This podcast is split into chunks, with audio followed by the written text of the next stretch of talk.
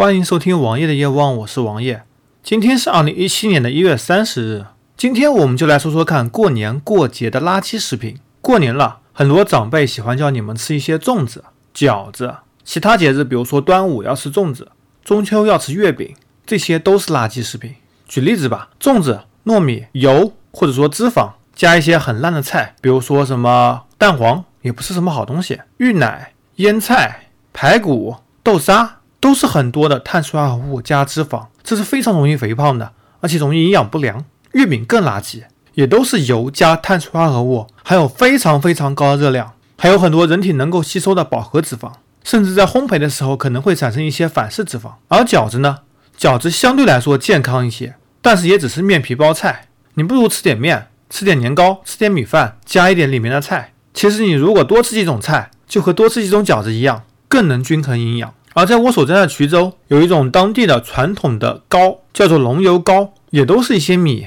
加一些肥肉脂肪，也都是非常惨、非常垃圾不得了的食品。在过年，我们大鱼大肉吃了没有关系，少吃点肥肉，然后多吃点水果和蔬菜，保证均衡营养，然后每天都不要吃撑，适当的运动，这才是过年最好的方式。同时还要注意饮料的摄入，特别是那些高脂肪、高糖的饮料。这几年我们这边流行喝椰汁，某某牌子的椰汁，其实里面脂肪含量非常高。王爷我自己是已经不吃了，不妨吃点新鲜水果吧，至少没有这么高的脂肪含量，也不会添加一些糖或者其他成分。果糖本身够甜，对人体也是有帮助的，而且还有更丰富的维生素。